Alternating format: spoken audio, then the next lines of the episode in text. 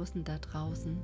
Ich hoffe, ihr seid super in das neue Jahr hineingerutscht und die Zeit wurde euch hoffentlich nicht zu lange zwischen den letzten Märchen und ich hoffe, dass auch nach der langen Nacht des Erzgebirges noch der eine oder andere hier zuhört und nicht das Weite ergriffen hat. Ja, heute gibt es ein neues Märchen von Hans Christian Andersen, der kleine Klaus und der große Klaus. Ich hoffe, es bereitet dir viel Freude, lässt dich vielleicht einschlafen und ja, wie immer, mach es dir gemütlich, genieße die kuschelige Zeit und ja, eine kleine organisatorische Anmerkung habe ich noch.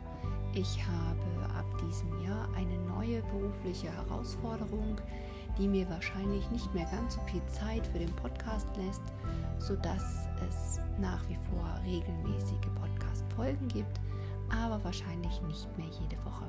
Ich hoffe, du bleibst dennoch ein treuer Hörer, beziehungsweise natürlich auch eine treue Hörerin. Und jetzt geht's auch schon los. Bis bald.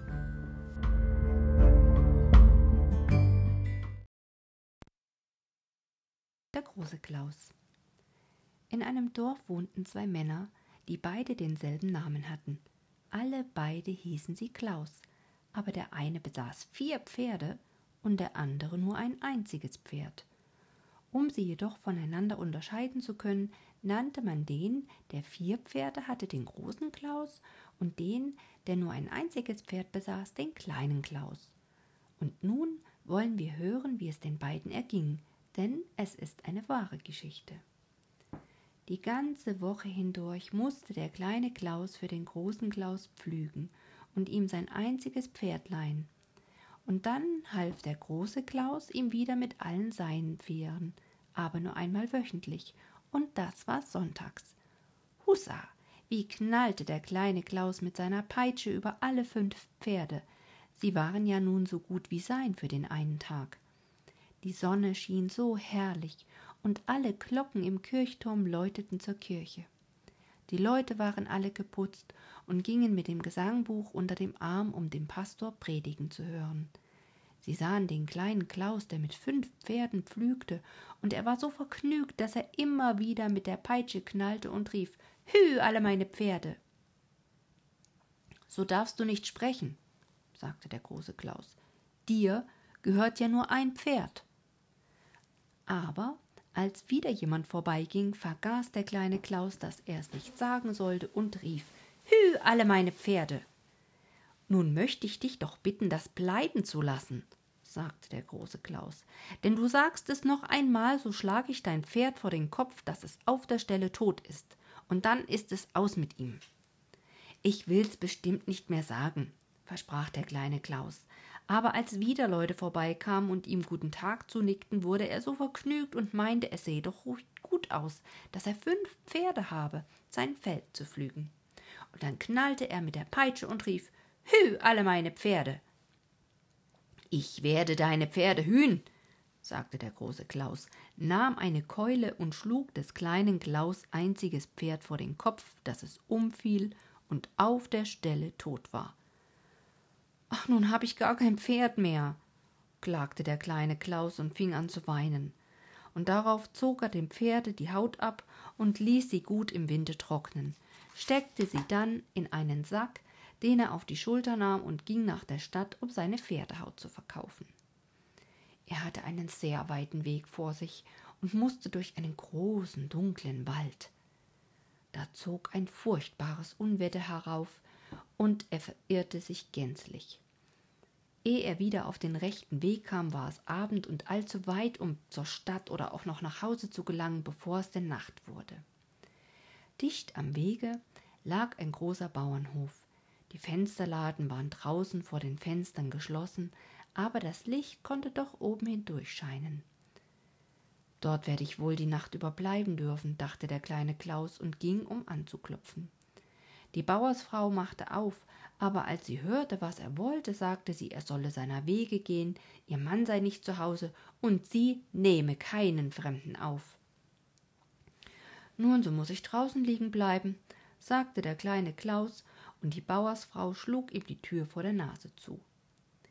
Dicht daneben stand ein großer Heuschober, und zwischen diesem und dem Haus war ein kleiner Schuppen mit einem flachen Strohdache gebaut. Da oben kann ich liegen, dachte der kleine Klaus, als er das Haus sah. Das ist ja ein herrliches Bett. Der Storch fliegt wohl nicht herunter und beißt mich in die Beine, denn es stand ein lebendiger Storch oben auf dem Dach, wo er sein Nest hatte. Nun kroch der kleine Klaus auf den Schuppen hinauf und drehte und wendete sich, um recht gut zu liegen. Die hölzernen Laden vor den Fenstern schlossen oben nicht, und so konnte er gerade in die Stube hineinblicken. Da war ein großer Tisch gedeckt, mit Wein und Braten und einem herrlichen Fisch darauf. Die Bauersfrau und der Küster saßen bei Tische und sonst weiter niemand. Sie schenkte ihm ein und er gabelte in den Fisch, denn das war sein Leibgericht. Wer doch auch etwas davon abbekommen könnte, dachte der kleine Klaus und streckte den Kopf gegen das Fenster. Gott, welch herrlichen Kuchen sah er drinnen stehen. Ja, das war ein Fest. Plötzlich hörte jemand von der Landstraße her auf das Haus zugeritten kommen. Es war der Mann der Bauersfrau, der nach Hause kam. Das war ein sehr guter Mann, aber er hatte die wunderliche Krankheit, dass er keinen Küster sehen konnte. Kam ihm einer vor die Augen, so wurde er ganz rasend. Darum war der Küster auch nur zu der Frau hineingegangen, um ihr guten Tag zu sagen, weil er wusste, dass der Mann nicht zu Hause war. Und die gute Frau setzte ihm deshalb das herrlichste Essen vor, das sie hatte. Als sie aber den Mann kommen hörten, erschraken sie sehr, und der Frau sagte, die Frau sagte zum Küster, dass er doch in eine große leere Kiste hineinzukriechen hatte, die hinten in der Ecke stand. Das tat er denn auch, denn er wusste ja, dass der arme Mann keinen Küster sehen konnte. Die Frau versteckte geschwind all das herrliche Essen und den Wein in ihrem Backofen, denn hätte der Mann das zu sehen bekommen, so hätte er sicher gefragt, was es zu bedeuten habe. Ach ja, seufzte der kleine Klaus oben auf seinem Schuppen, als er das Essen verschwinden sah. Ist jemand dort oben? fragte der Bauer und sah zum kleinen Klaus hinauf. Warum liegst du dort? Komm lieber mit in die Stube. Nun erzählte der kleine Klaus, wie er sich verirrt habe und bat, die Nacht überbleiben zu dürfen. Ja, gewiss, sagte der Bauer. Aber zuerst müssen wir etwas zu leben haben. Die Frau empfing beide sehr freundlich, deckte einen langen Tisch und setzte ihnen eine große Schüssel voll Grütze vor. Der Bauer war hungrig und aß mit rechtem Appetit, aber der kleine Klaus musste immerzu an den herrlichen Braten, Fisch und Kuchen denken, die er im Ofen stehen wusste. Unter den Tisch zu seinen Füßen hatte er den Sack mit der Pferdehaut gelegt, denn wir wissen ja, dass er nur ausgegangen war, um sie in der Stadt zu verkaufen. Die Grütze wollte ihm gar nicht schmecken, und da trat er auf den Sack, dass die trockene Haut ganz laut knarrte. Psst, sagte der kleine Knaus zu dem Sack, trat aber gleichzeitig wieder darauf, und da knarrte es noch viel lauter als vor. Ei, was hast du denn in dem Sacke? fragte der Bauer. Oh, das ist ein Zauberer, sagte der kleine Klaus. Er sagt, wir sollten keine Grütze essen. Er habe den ganzen Ofen voll Braten, Fisch und Kuchen gehext. Potztausend, sagte der Bauer und machte schnell den Ofen auf, und da erblickte er all die leckeren Speisen, die die Frau dort versteckt hatte, aber er glaubte, der Zauberer im Sack hätte sie dorthin gehext. Die Frau durfte ja nichts sagen, sondern setzte sogleich die Speisen auf den Tisch, und so aßen sie vom Fische, vom Braten und vom Kuchen, und nun trat der kleine Klaus wieder auf den Sack, dass die Haut knarrte. Was sagt er jetzt? fragte der Bauer. Er sagt, erwiderte der kleine Klaus, dass er auch drei Flaschen Wein für uns gehext hat. Sie stehen dort in der Ecke beim Ofen. Und nun musste die Frau auch den Wein hervorholen, den sie versteckt hatte, und der Bauer trank und wurde sehr lustig. Einen solchen Zauberer, wie ihn der kleine Klaus im Sacke trug, den hätte er doch gar zu gerne gehabt. Kann er auch den Teufel hervorhexen? fragte der Bauer. Ich möchte ihn wohl sehen, denn nun bin ich lustig. Ja, sagte der kleine Klaus, mein Zauberer kann alles, was ich verlange, nicht wahr? fragte er und trat auf den Sack, dass es knarrte. Hörst du, wie er ja sagt? Aber der Teufel sieht sehr hässlich aus. Wir wollen ihn lieber nicht sehen. Och, mir ist nicht bange. Wie mag er wohl aussehen? Ja, er wird sich leibhaftig als ein Küster zeigen. Huh, das ist grässlich hässlich. Ihr müsst wissen, ich kann es nicht vertragen, einen Küster zu sehen. Aber es tut nichts. Ich weiß ja, dass es der Teufel ist. So werde ich mich wohl leichter dreinfinden. Nun habe ich Mut, aber er darf mir nicht zu nahe kommen. Nun, ich werde meinen Zauberer fragen, sagte der kleine Klaus, trat auf den Sack und hielt sein Ohr hin. Was sagt er? Er sagt, ihr könnt hingehen und die Kiste aufmachen, die dort in der Ecke steht, und dann werdet ihr den Teufel sehen, wie er darin hockt. Aber ihr müsst den Deckel festhalten, damit er euch nicht entwischt. Wollt ihr mir helfen, ihn zu halten?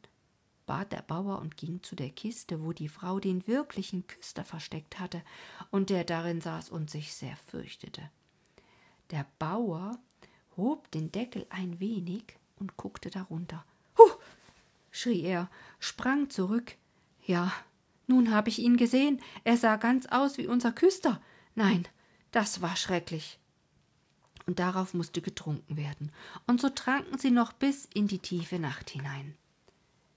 Den Zauberer musst du mir verkaufen, sagte der Bauer. Verlange dafür, was du willst, ja, ich gebe dir einen ganzen Scheffel Geld. Nein, das kann ich nicht, sagte der kleine Klaus. Bedenke doch, wie viel Nutzen ich von diesem Zauberer haben kann. Aber ich möchte ihn so gern haben, sagte der Bauer und fuhr fort zu bisten. Ja, sagte der kleine Klaus zuletzt, da du so gut gewesen bist, mir diese Nacht Obacht und Obdach zu geben, so mag es sein. Du sollst den Zauberer für einen Scheffel Geld haben, aber der Scheffel muss gehäuft voll sein. Das sollst du bekommen, sagte der Bauer, aber die Kiste dort musst du mit dir nehmen. Ich will sie nicht eine Stunde länger im Hause behalten. Man kann nicht wissen, vielleicht sitzt der Teufel noch darin. Der kleine Klaus gab dem Bauern seinen Sack mit der trockenen Haut und bekam dafür einen ganzen Scheffel Geld, und zwar gehäuft gemessen. Der Bauer schenkte ihm sogar noch einen großen Schubkarren, um das Geld und die Kiste darauf fortzufahren. Leb wohl, sagte der kleine Klaus und fuhr mit seinem Geld und der großen Kiste, in dem der Küster immer noch darin saß, davon. Auf der anderen Seite des Waldes war ein großer, tiefer Fluss. Das Wasser floss so reißend, dass man kaum gegen den Strom schwimmen konnte, und über den Fluss hatte man eine große neue Brücke geschlagen. Mitten auf derselben hielt der kleine Klaus an und sagte ganz laut, damit der Küster in der Kiste es hören konnte. Nein, was soll ich mit der alten Kiste? Sie ist so schwer, als ob Steine darin wären. Ich werd nur müde davon, sie weiterzufahren. Deshalb will ich sie in den Fluss werfen. Schwimmt sie zu mir nach Hause, so ist es gut, und tut sie es nicht, so macht es auch nichts. Und er fasste die Kiste mit der einen Hand an und hob sie ein wenig auf, gerade als ob er sie in das Wasser stürzen wollte. Nein, lass das sein, rief der Küster in der Kiste. Lass mich erst hinaus. Huh, sagte der kleine Klaus und tat, als fürchtete er sich. Der Teufel sitzt noch immer darin. Ich muss ihn geschwind in den Fluß werfen, damit er ertrinkt. Oh nein, oh nein, rief der Küster. Ich will dir einen ganzen Scheffel Geld geben, wenn du mich gehen lässt. Ja, das ist etwas anderes, sagte der kleine Klaus und machte die Kiste auf. Der Küster kroch schnell heraus, stieß die leere Kiste ins Wasser und ging zu seinem Haus, wo der kleine Klaus einen ganzen Scheffel Geld bekam. Einen hatte er ja schon vom Bauern bekommen, nun aber hatte er einen ganzen Schubkarren voll Geld. Sieh, das Pferd bekam ich recht gut bezahlt, sagte er zu sich selbst, als er zu Hause in seine Stube trat und das Geld auf einen Berg mitten auf den Fußboden ausschüttete. Das wird den großen Klaus ärgern, wenn er erfährt, wie reich ich durch mein einziges Pferd geworden bin. Aber ich will es ihm doch nicht so gerade heraussagen. Und nun schickt er einen Jungen zum großen Klaus, um sich ein Scheffelmaß zu leihen. Was mag der wohl damit wollen? dachte der große Klaus und schmierte Teer an den Boden, damit von dem, was gemessen wurde, etwas hängen blieb. Und das tat es auch, denn als er das Scheffelmaß zurückbekam, hingen drei neue silberne Talerstücke daran. Was ist das? sagte der große Klaus und lief sogleich zu dem Kleinen. Wo hast du denn das viele Geld herbekommen? Oh, das ist für meine Pferdehaut. Ich verkaufte sie gestern Abend. Das ist wahrlich gut bezahlt, sagte der große Klaus, lief geschwind nach Hause, nahm eine Axt, schlug alle seine vier Pferde vor den Kopf, zog ihnen die Haut ab und fuhr damit zur Stadt. Heute, heute, wer will heute kaufen? rief er durch die Straßen. Alle Schuhmacher und Gerber kamen gelaufen und fragten, was er dafür haben wolle. Einen Scheffel Geld für jede, sagte der große Klaus. Bist du toll? riefen alle. Glaubst du, wir hätten das Geld scheffelweise? Heute, heute, wer will heute kaufen? rief der große Klaus wieder, aber all denen, die ihn fragten, was die heute kosten sollten, antwortete er einen Scheffel Geld. Der will uns zum Narren halten, sagten alle, und die Schuhmacher nahmen ihre Spannriemen und die Gerber ihre Schurzfelle und fingen an, auf den großen Klaus loszuprügeln. Heute, heute, höhnten sie. Ja, wir wollen dir die Haut gerben, dass sie grün und blau wird. Hinaus aus der Stadt mit ihm, riefen sie, und der große Klaus musste sich sputen, was er nur konnte, denn er war noch nie so durchgeprügelt worden. Na, sagte er, als er nach Hause kam, das werd ich dem kleinen Klaus heimzahlen. Totschlagen werde ich ihn dafür. Zu Hause beim kleinen Klaus war inzwischen die Großmutter gestorben. Sie war freilich recht böse und schlimm gegen ihn gewesen, aber er war doch sehr betrübt und nahm die tote Frau und legte sie in sein warmes Bett, um zu sehen, ob sie nicht zum Leben zurückkehren möchte. Da sollte sie die ganze Nacht liegen, und er selbst wollte in einem Winkel sitzen und auf einem Stuhl schlafen. Das hatte er schon öfter getan. Als er nun in der Nacht da saß, ging die Tür auf und der große Klaus kam mit einer Axt herein.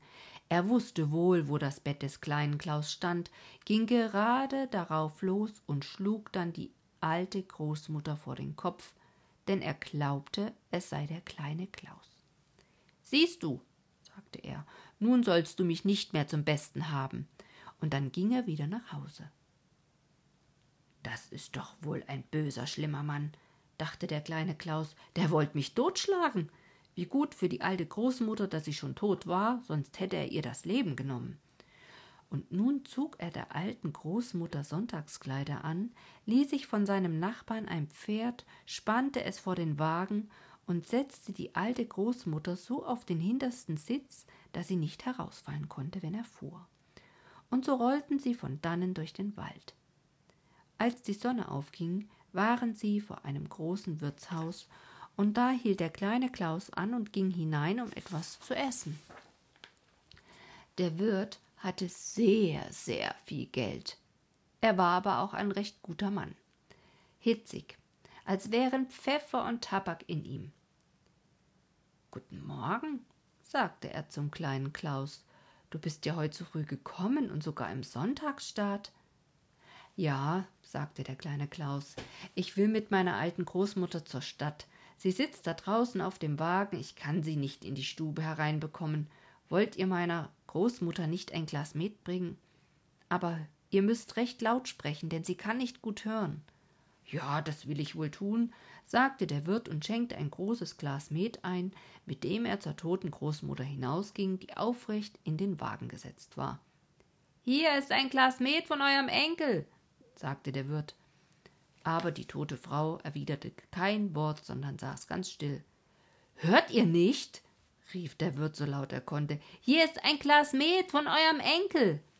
Und dann noch einmal rief er dasselbe und dann noch einmal, und da sie sich aber durchaus nicht von der Stelle rührte, wurde er ärgerlich und warf ihr das Glas ins Gesicht, so dass ihr der Met gerade über die Nase lief und sie rücklings in den Wagen fiel, denn sie war nur aufgesetzt und nicht festgebunden. Heda! Rief der kleine Klaus, sprang zur Tür hinaus und packte den Wirt an der Brust. Du hast meine Großmutter erschlagen. Sieh nur, da ist ein großes Loch in der Stirn. Oh, was für ein Unglück, rief der Wirt und schlug die Hände über dem Kopf zusammen. Das kommt alles von meiner Hitzigkeit. Lieber, lieber kleiner Klaus, ich will dir einen ganzen Scheffel Geld geben und deine Großmutter begraben lassen, als wär's meine eigene. Aber schweig nur still, sonst schlagen sie mir den Kopf ab, und das wäre doch unangenehm. So bekam der kleine Klaus einen ganzen Scheffel Geld und der Wirt begrub die alte Großmutter, als ob es seine eigene gewesen wäre. Als nun der kleine Klaus wieder mit dem vielen Geld nach Hause kam, schickte er gleich einen Jungen zum großen Klaus, um ein Scheffelmaß auszuleihen. Was denn? Hab ich ihn nicht totgeschlagen? Das muss ich doch selbst nachsehen. Und so ging er selbst mit dem Scheffelmaß hinüber zum kleinen Klaus. Nein, wo hast du nur all das Geld herbekommen? fragte er und riß die Augen recht auf, als er sah, was noch hinzugekommen war. Meine Großmutter hast du erschlagen und nicht mich. Die habe ich nun verkauft und einen Scheffel Geld dafür erhalten. Das ist wahrlich gut bezahlt, sagte der große Klaus, eilte nach Hause, nahm eine Axt und schlug seine alte Großmutter tot legte sie auf einen Wagen und fuhr mit ihr zur Stadt, wo der Apotheker wohnte, und fragte, ob er einen toten Menschen kaufen wolle. Wer ist es und wo habt ihr ihn her? fragte der Apotheker. Es ist meine Großmutter, sagte der große Klaus, ich hab sie totgeschlagen, um einen Scheffel Geld dafür zu bekommen. Gott bewahre uns, sagte der Apotheker, ihr redet irre, erzählt doch nicht so was, sonst könnte es euch den Kopf kosten. Und nun erklärte er ihm genau, was für eine böse Tat er da begangen habe und was für ein schlechter Mensch er sei und dass er bestraft werden müsse. Da erschrak der große Klaus so sehr, dass er aus der Apotheke gerade in den Wagen sprang, auf die Pferde lospeitschte und nach Hause fuhr. Der Apotheker aber und alle Leute glaubten, er sei verrückt und deshalb ließen sie ihn fahren, wohin er wollte. Das werde ich dir heimzahlen, sagte der große Klaus, als er draußen auf der Landstraße war. Ja, das werde ich dir heimzahlen, kleiner Klaus. Und dann nahm er, sobald er nach Hause kam, den größten Sack, den er finden konnte, ging hinüber zum kleinen Klaus und sagte Nun hast du mich wieder gefoppt. Erst habe ich meine Pferde totgeschlagen, dann meine alte Großmutter, das ist alles deine Schuld. Aber du sollst mich nie mehr zum Narren halten. Und dann packte er den kleinen Klaus um den Leib und steckte ihn in den Sack, nahm ihn auf den Rücken und rief Nun geh ich hin und ertränke dich. Es war ein weiter Weg, den er zu gehen hatte, bevor er zu dem Flusse kam, und der kleine Klaus war nicht leicht zu tragen. Der Weg führte dicht an der Kirche vorbei, die Orgel ertönte und die Leute sangen so schön. Da setzte der große Klaus den Sack mit dem kleinen Klaus darin dicht bei der Kirchentür nieder und dachte, es könne wohl ganz gut sein, einen Chorhalt zu hören, ehe er weiterginge. Der kleine Klaus konnte ja nicht hinausschlüpfen, und außerdem waren ja alle Kirche, alle Leute in der Kirche, und so begab er sich denn hinein. Ach ja, ach ja, seufzte der kleine Klaus im Sacke und drehte und wendete sich, aber es war ihm nicht möglich, den Strick zu lösen. Da kam ein alter, alter Viehtreiber daher, mit schneeweißem Haar und einem großen Stab in der Hand. Er trieb eine ganze Herde Kühe und Stiere vor sich her, und die stießen gegen den Sack, in dem der kleine Klaus saß, so dass er umfiel. Ach ja, seufzte der kleine Klaus, ich bin noch so jung und soll schon ins Himmelreich. Und ich, Armer, sagte der Viehtreiber, ich bin schon so alt und kann noch immer nicht hineinkommen. Mach den Sack auf, rief der kleine Klaus, kriech statt meiner hinein, und so kommst du sogleich ins Himmelreich. Ja, das will ich herzlich gern, sagte der Viehtreiber und band den Sack auf, aus dem der kleine Klaus gleich heraussprang.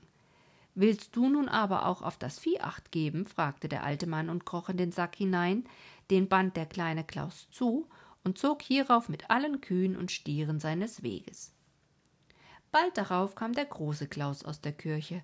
Er nahm wieder den Sack auf den Rücken, obgleich es ihm schien, als wäre er leichter geworden, denn der alte Viehtreiber war nur halb so schwer wie der kleine Klaus. Ach, wie ist er doch jetzt leicht zu tragen. Das kommt wohl daher, dass ich einen Choral gehört habe. Und so ging er zum Flusse, wo er tief und breit war, warf den Sack mit dem alten Viehtreiber ins Wasser und rief ihm nach, denn er glaubte ja, dass der kleine Klaus darin sei. Da liege nun, jetzt sollst du mich nicht mehr zum Narren halten. Und daraufhin ging er nach Hause. Als er aber an die nächste Wegkreuzung kam, begegnete er dem kleinen Klaus, der all sein Vieh vor sich hertrieb. Was ist das? sagte der große Klaus. Hab ich dich nicht ertränkt? Ja, sagte der kleine Klaus, du warfst mich vor einer halben Stunde in den Fluss hinunter. Aber wo hast du all das herrliche Vieh herbekommen? fragte der große Klaus. Das ist Seevieh, sagte der kleine Klaus. Ich will dir die ganze Geschichte erzählen und dir auch noch danken, dass du mich ertränktest, denn nun bin ich oben auf, bin richtig reich. Mir war ja so bange, als ich im Sack steckte, und der Wind pfiff mir um die Ohren, als du mich von der Brücke hinunter in das kalte Wasser warfst. Ich sank sofort zu Boden, aber ich stieß mich nicht, denn da unten wächst das schönste, weiche Gras, und darauf fiel ich, und sogleich wurde der Sack geöffnet, und die lieblichste Jungfrau mit schneeweißen Kleidern und einem grünen Kranz im nassen Haar nahm mich bei der Hand und sagte bist du da, kleiner Klaus? Da. Hast du fürs Erste etwas Vieh? Eine Meile weiter auf dem Wege steht noch eine ganze Herde, die schenke ich dir auch. Da sah ich, dass der Fluss für das Meervolk eine große Landstraße war. Unten auf dem Grund gingen und fuhren sie gerade von der See ins Land hinein, bis dahin, wo der Fluss endet. Schön war es da mit all den Blumen und dem frischesten Grase und die Fische, die im Wasser schwammen, huschten mir um die Ohren. Und was war da für Vieh, das auf Gräben und Wellen graste? Aber warum bist du gleich wieder zu uns heraufgekommen? fragte der große Klaus. Das hätte ich nicht getan, wenn es dort unten so schön ist. Ja, sagte der kleine Klaus, das war gerade klug von mir. Du hast doch gehört, was ich dir erzählte. Die Seejungfrau sagte, eine Meile weiter auf dem Wege, und mit dem Weg meinte sie den Fluss, denn woanders kann sie ja nicht hingehen. Stehe noch eine ganze Herde Vieh für mich. Aber ich weiß doch, was der Fluss für Windungen macht. Bald hier, bald dort, das ist ja ein totaler Umweg. Nein, da macht man es kürzer ab, wenn man hier an Land steigt und querfeldein wieder zum Flusse treibt. Da spar ich ja fast eine halbe Meile und komm geschwinder zu meinem Seevieh. Oh, du bist ein glücklicher Mann, sagte der große Klaus. Glaubst du, dass ich auch Seevieh bekommen würde, wenn ich auf den Grund des Flusses gelange? Ja, das denke ich wohl, sagte der kleine Klaus, aber ich kann dich nicht im Sack bis zum Flusse tragen. Du bist mir zu schwer. Willst du selbst dahin gehen und dann in den Sack kriechen? So werde ich dich mit dem größten Vergnügen hineinwerfen. Ich danke dir, sagte der große Klaus. Aber bekomme ich kein Seevieh, wenn ich unten bin, dann werde ich dich tüchtig verprügeln, das kannst du mir glauben. Oh nein, mach's nicht so schlimm. Und fort gingen sie zum Flusse. Das Vieh war durstig, und als es das Wasser sah, lief es, was es nur konnte, um hinunter zum Trinken zu kommen. Sieh, wie es sich sputet, es verlangt danach, auf den Grund zu kommen. Ja, hilf mir nur erst, sagte der große Klaus, sonst bekommst du Prügel und so kroch er in den großen Sack, der quer über dem Rücken eines Stieres gelegen hatte. Pack einen Stein hinein, sonst fürchte ich nicht hinunterzusinken, sagte der große Klaus. Es geht schon, sagte der kleine Klaus, legte aber doch einen großen Stein in den Sack, knüpfte das Band fest zu, und dann stieß er hinein. Plumps, Da lag der große Klaus im Flusse und sank sogleich hinunter auf den Grund. Ich fürchte, er wird das Vieh nicht finden, sagte der kleine Klaus und trieb dann heim mit dem, was er hatte.